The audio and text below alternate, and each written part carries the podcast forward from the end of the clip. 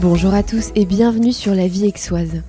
Quel plaisir de vous retrouver après quelques semaines de pause. Je suis vraiment contente de revenir à ce micro. Et d'ailleurs, j'espère que vous avez pu vous aussi partir en vacances et faire un break, parce que depuis juin, vous avez été nombreux à m'écrire pour me partager votre ras-le-bol de la saison estivale aixoise. Trop de monde, trop de bruit, trop de chaleur. C'est vrai que l'été à Aix, c'est pas forcément la meilleure période quand on y habite. Mais rassurez-vous, l'été aixois, c'est quasiment fini. La bonne nouvelle, c'est que l'automne pointe le bout de son nez et signe la fin de la haute saison. Alors courage. Et pour les petits nouveaux qui arriveraient tout juste sur le podcast, vous êtes en fait sur La Vie Aixoise, le premier podcast dédié à Aix-en-Provence et ses habitants. Au programme chaque mois, des interviews d'Aixois d'une quarantaine de minutes et des épisodes beaucoup plus courts sur l'histoire d'Aix-en-Provence. Tout cela pour vous aider à comprendre le paysage local et vous permettre de mieux vous y ancrer. Et dans ce nouvel épisode, je reçois Adrien Lacroix, le responsable de la région sud-est de la maison de vente aux enchères Agut. Alors je ne sais pas si vous connaissez, mais Agut, c'est une maison de vente aux enchères parisienne, sans doute l'une des plus connues d'ailleurs. De l'art classique, de l'art moderne, des montres, des sculptures, des voitures, des bijoux, etc. Agut, ce sont en fait 15 départements spécialisés qui turbinent à toute vitesse en plein cœur de la capitale pour trouver et vendre des objets d'exception à des collectionneurs du monde entier. Et une question arrive donc logiquement, mais pourquoi diable Agut a-t-elle ouvert un bureau dans notre sud? Qu'est-ce qui a motivé ce choix stratégique? Qu'est-ce que notre territoire a de si particulier finalement? C'est ce que Adrien va nous expliquer dans cet épisode. Et en sondant un peu en préparant cet épisode, j'ai constaté que les maisons de vente aux enchères ne jouissaient pas d'une image exceptionnelle parmi vous.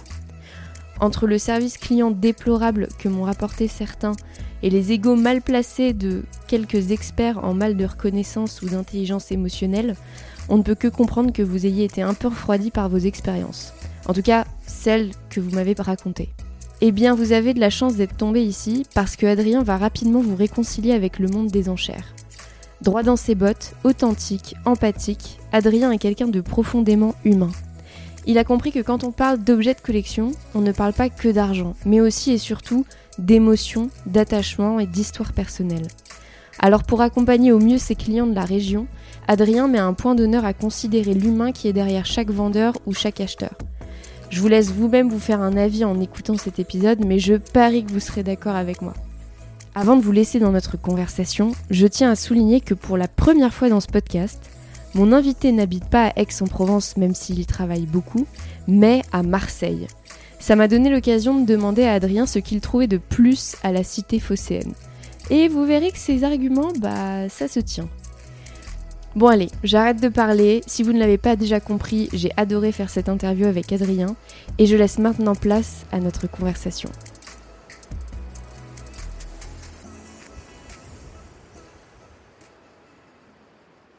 Bonjour Adrien. Bonjour Anne-Claire.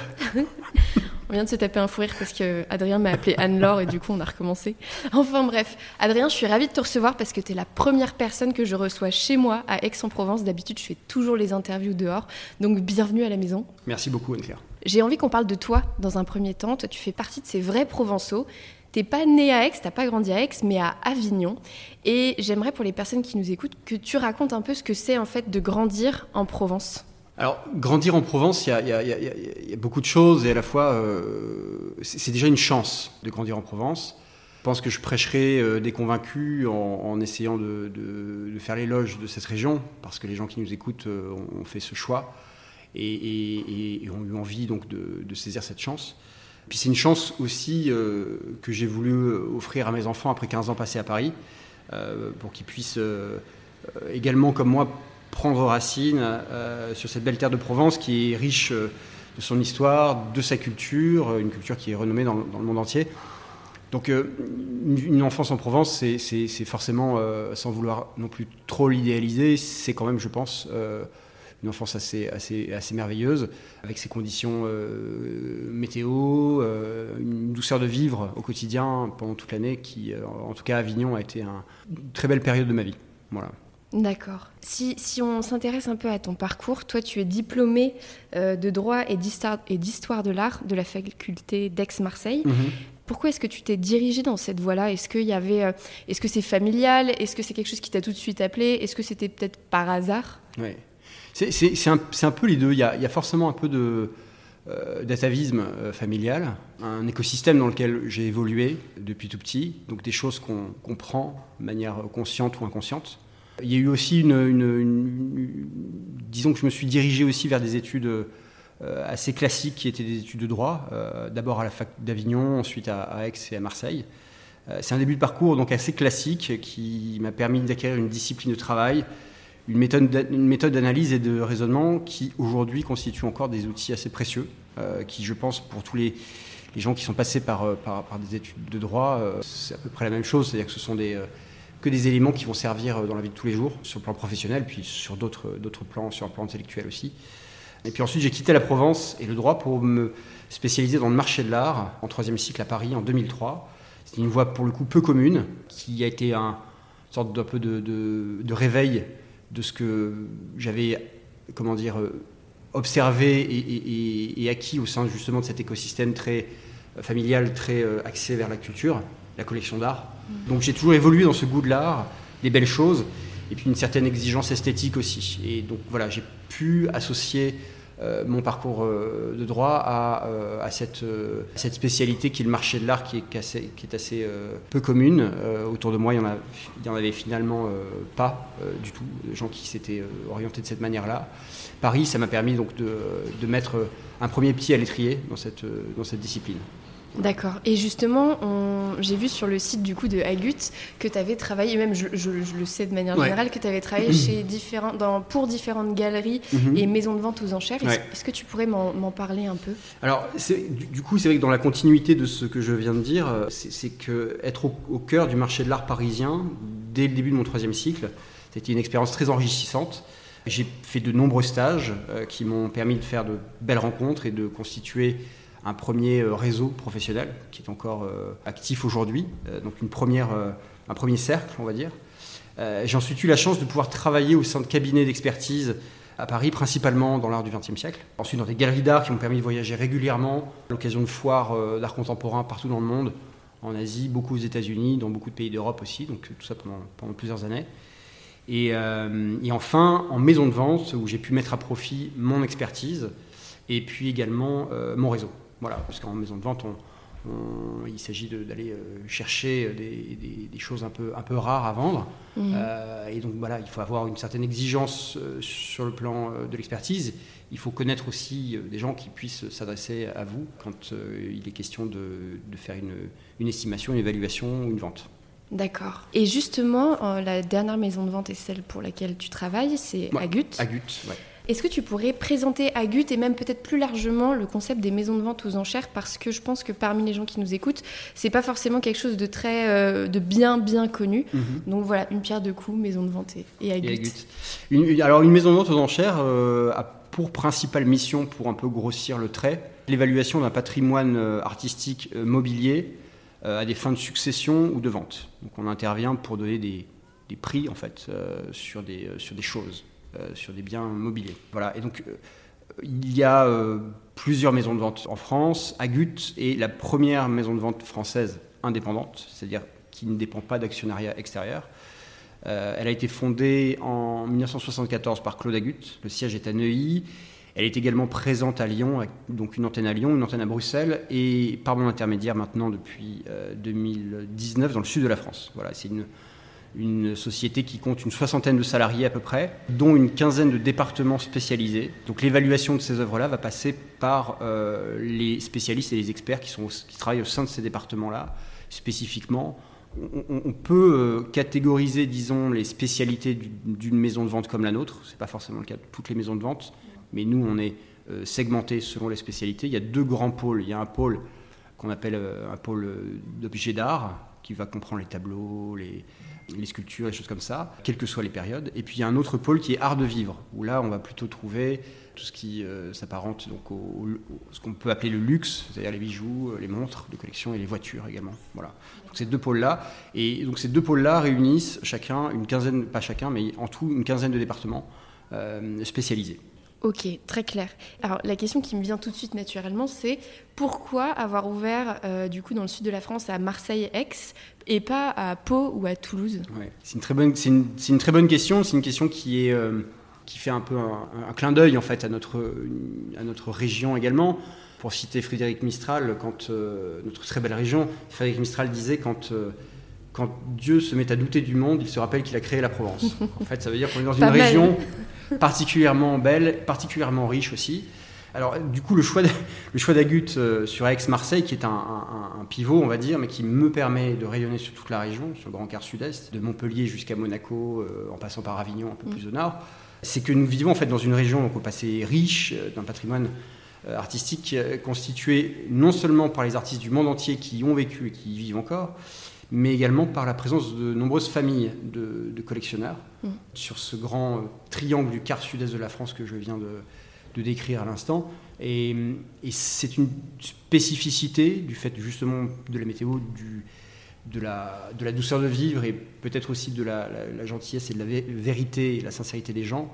Euh, c'est pas le cas dans toutes les régions de France. Voilà. D'accord. Donc c'est un choix à la fois euh, culturel, mais avant tout stratégique, parce que on sait absolument que euh, ici euh, sont présents beaucoup de collections.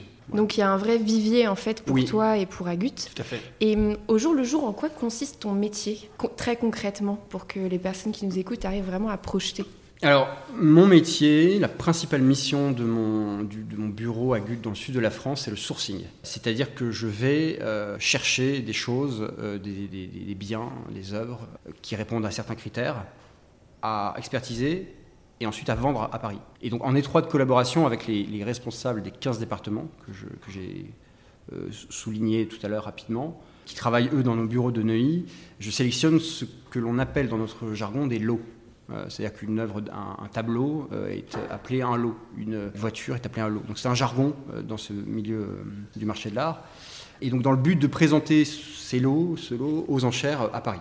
Donc ils sont sélectionnés avec, comme je disais tout à l'heure, comme, comme principal critère la qualité. Alors ça peut être une qualité de provenance, une qualité d'exécution, et, forcément avec la recherche d'un caractère unique pour chacun d'entre eux. Mon métier s'apparente d'une certaine manière à une chasse au trésor. C'est ça qui est assez assez chouette. C'est une sélection aussi, hein, euh, bien sûr, dans la région, euh, comme partout pour mes, mes, autres collaborateurs. C'est une sélection qui, qui, répond, qui, qui, est censée répondre en tout cas, à, la demande des, euh, des, plus grands collectionneurs du monde entier et qui nous renouvellent régulièrement leur confiance. Voilà. Donc, Agut est positionné plutôt haut de gamme. Donc, on va vraiment sélectionner, pour un peu synthétiser ce que je viens de dire, des choses un peu rares et euh, de grande qualité. D'accord. Et d'où l'intérêt de ce réseau dont tu parlais, que tu as construit depuis le début de ta carrière, un peu partout en France et qui te sert maintenant en fait, dans la région. Alors c'est un réseau que j'ai construit, c'est un réseau qui m'a été euh, naturellement apporté, mais que j'ai entretenu également, naturellement apporté par mon environnement familial. Euh, mais qu'il faut pouvoir utiliser à bon escient aussi. Voilà, donc c'est effectivement le, le, réseau, c'est une, c'est une, comment dire, c'est un outil tout à fait essentiel dans ce métier. D'accord. Et tu en as déjà un petit peu parlé, mais euh, j'avais aussi envie de te demander finalement qui sont tes clients? Tu parlais justement de collectionneurs, de, de familles.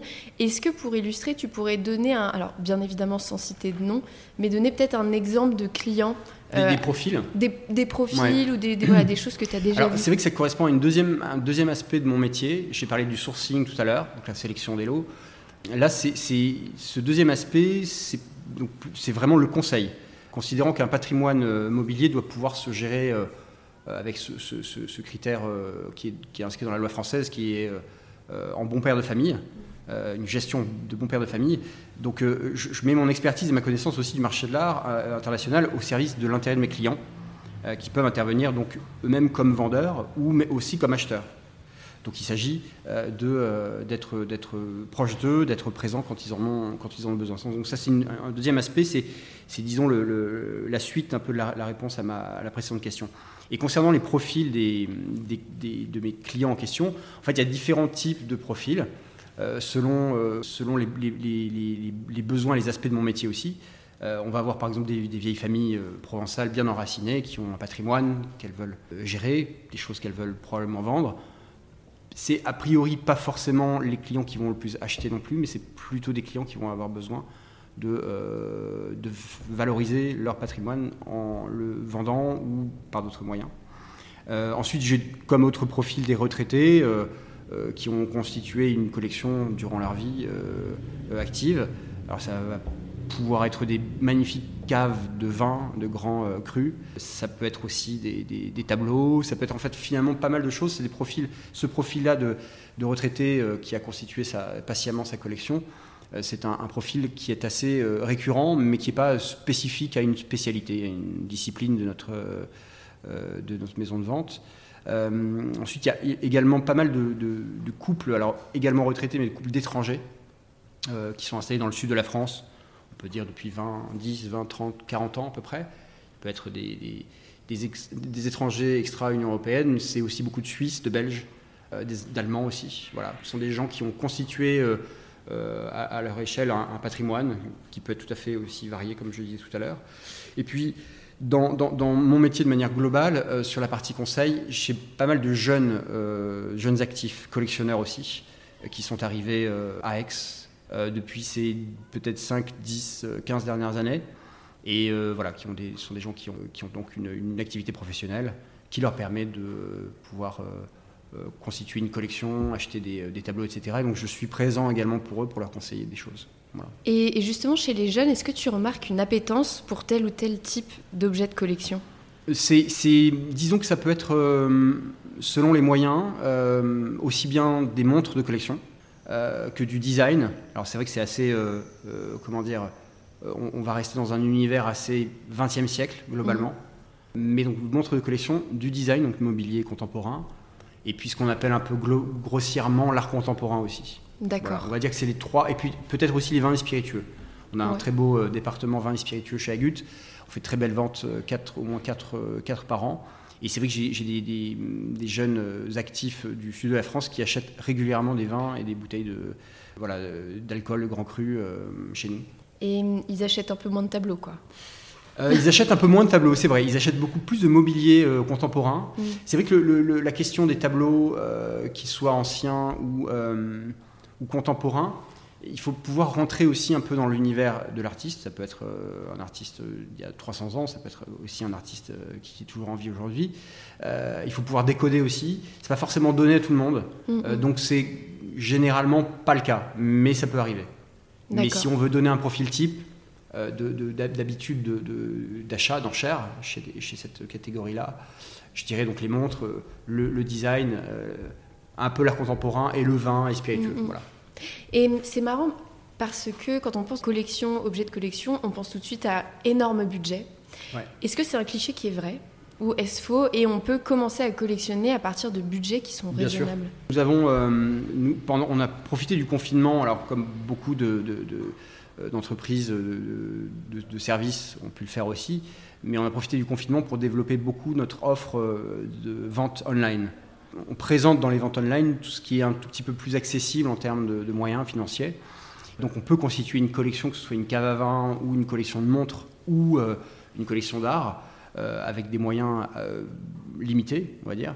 Mais avec de la patience, je pense qu'au bout d'un certain nombre d'années, on peut réussir à constituer une, collection. Je l'ai même moi-même fait depuis une vingtaine d'années. je pense commencer à avoir quelques, quelques belles choses. Il faut un peu de patience et puis réussir à mettre de côté un petit peu d'argent aussi pour, euh, pour le prévoir, euh, pour prévoir euh, voilà, l'achat d'un tableau par exemple. Mais c'est tout à fait à la portée de tout le monde. Après, c'est l'intérêt de chacun qui va, qui va déterminer si, si c'est une priorité ou pas. Ou, voilà. Mais il faut que les, opportunités se, se, présentent. Moi, je suis présent notamment pour montrer du doigt ces opportunités-là à ces gens qui, qui voudraient éventuellement, qui ne savent pas comment, comment commencer et, euh, qui, s'y intéressent de loin, mais qui aimeraient, qui aimerait s'impliquer un peu plus. D'accord. Par rapport justement aux, arts sur lesquels toi tu t'es spécialisé, alors tu disais que toi tu gérais plutôt les arts du XXe siècle, c'est ce dont tu parlais.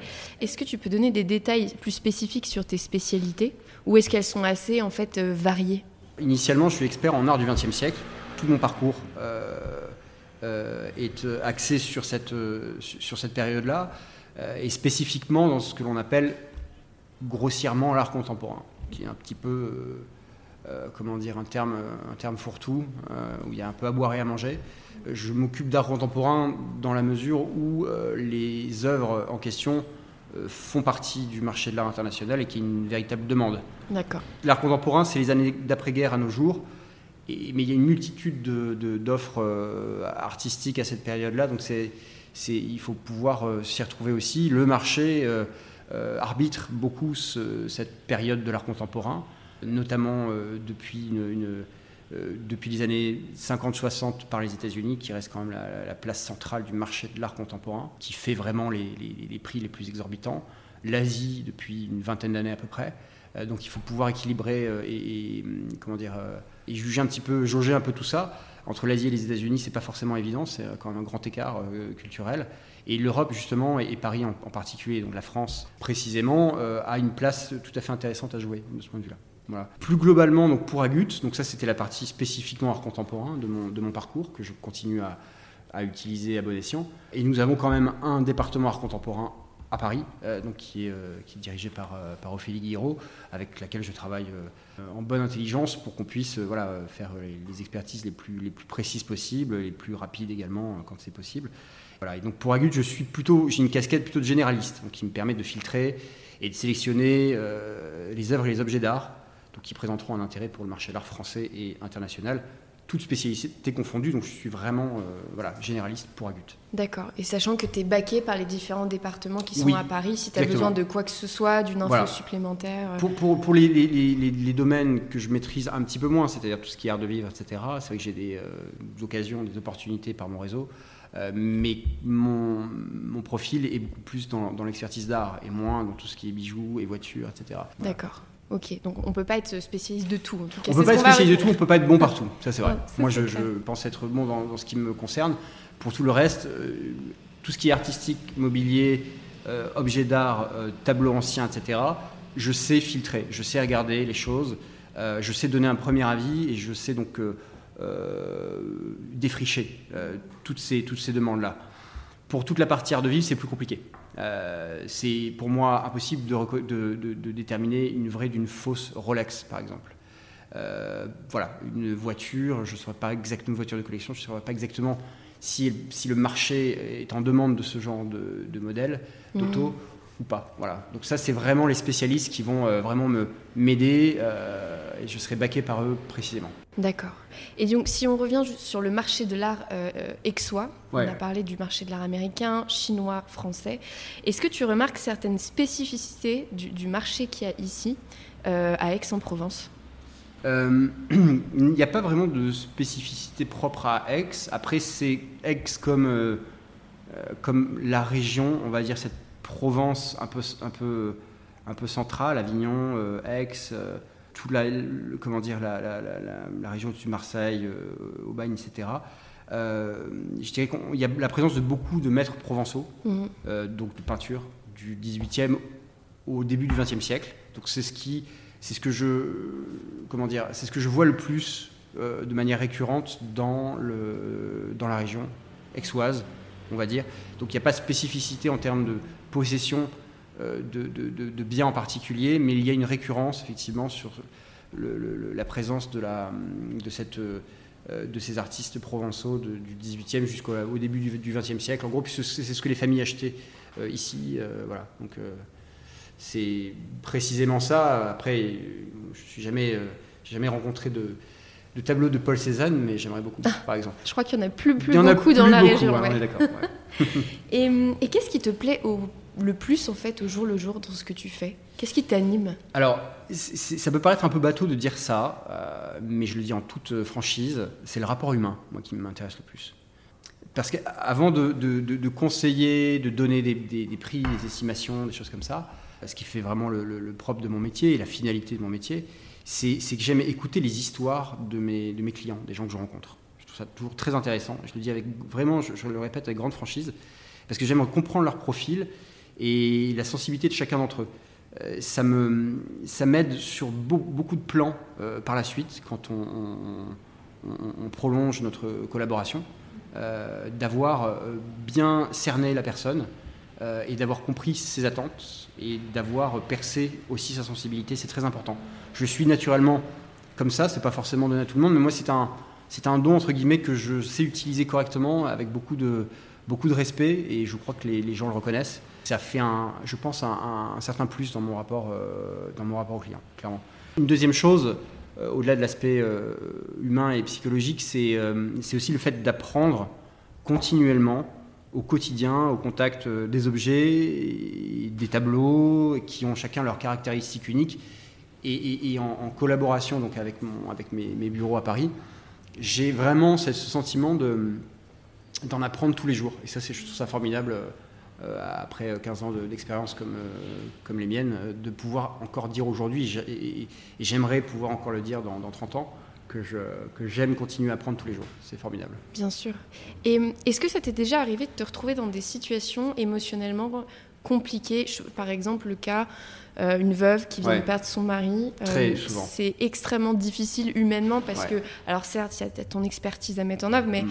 il y a quand même quelqu'un en face qui, souffre. Euh, comment tu fais pour, pour justement gérer ça? C'est pas évident. On, l'apprend, disons, à, chaque occasion, on en apprend encore un peu plus. On apprend encore un peu plus à se. Pas à se blinder parce qu'il faut pas être une, une, pierre non plus. Il faut continuer à rester dans l'empathie, dans c'est très important. Et donc les cas les plus, euh, plus difficiles, entre guillemets, c'est effectivement quand on arrive chez quelqu'un et qu'il y a encore un, lit d'hôpital qui est dans le, au rez-de-chaussée, euh, la dame en question ou le monsieur vient de mourir et ses enfants ont hâte que la maison soit vendue et que du coup euh, j'intervienne avant la vente de la maison pour faire l'évaluation de, de, tout pour la succession. c'est des, des, situations qui sont un peu, qui sont un peu, un, peu, un peu dures. Ouais. ouais. C'est des situations en fait qui sont liées à un décès. Quand c'est le décès d'une personne âgée, c'est toujours difficile. Quand c'est le décès de quelqu'un de plus jeune, ça l'est d'autant plus. Oui. Et alors, je vais changer de sujet. Il y a quelque chose qui m'interpelle qui, parce que tu es avignonnais, tu bosses à Aix-en-Provence, mais en revenant de Paris où tu étais, tu as fait le choix d'habiter à Marseille. Pourquoi ce choix Pourquoi de ne pas être retourné à Avignon ou à Aix-en-Provence?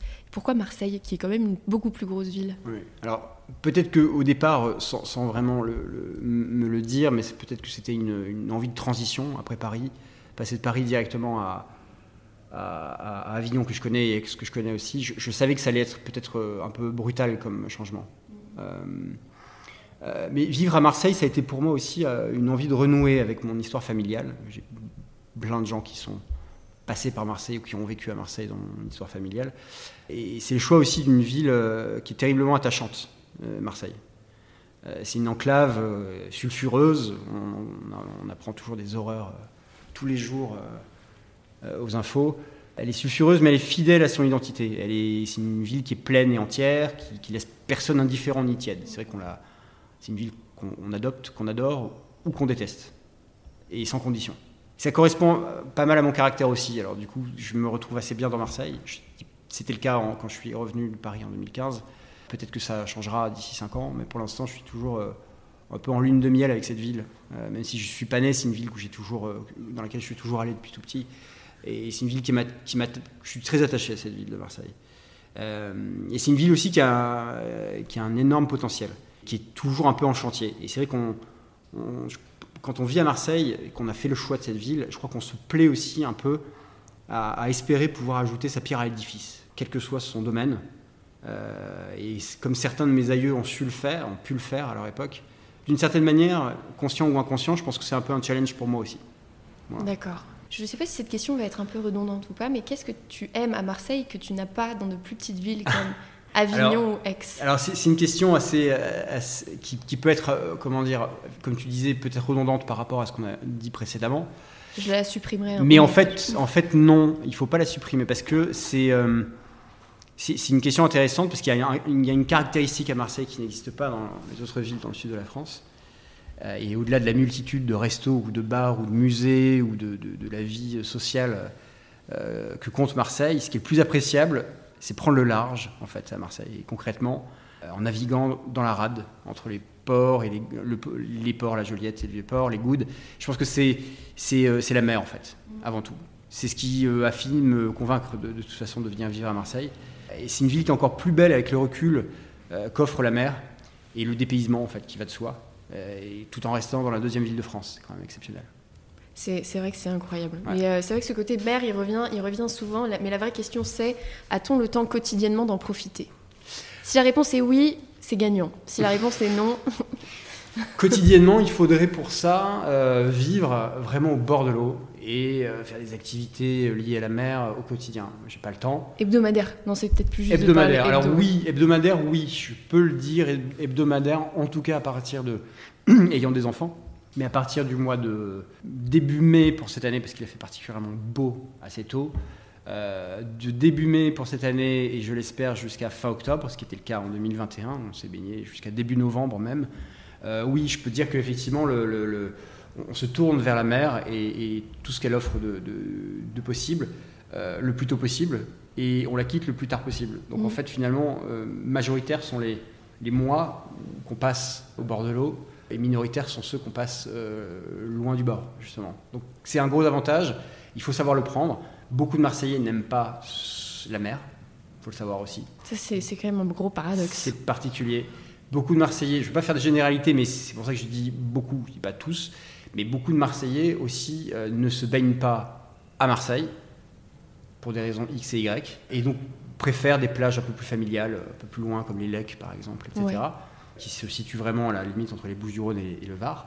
Donc du coup, euh, la mer, ça reste quelque chose de, euh, je pense, la caractéristique la plus, euh, la plus exceptionnelle dans cette deuxième ville de France, comme je disais tout à l'heure. Voilà. D'accord. Bon, écoute, très clair pour ça. Une question, on parlait justement des, des, projets. Alors, je sais que tu as des projets de baignade jusqu'à au moins fin octobre, mais quels sont tes autres projets jusqu'à fin 2022, début 2023 Les, projets professionnels, très belle vente en préparation. Mais comme je suis tenu à une totale confidentialité vis-à-vis des dossiers en cours, euh, je peux absolument rien révéler, mais il y aura de très belles choses chez Agut avant euh, la fin de l'année 2022 et le début d'année 2023. D'accord.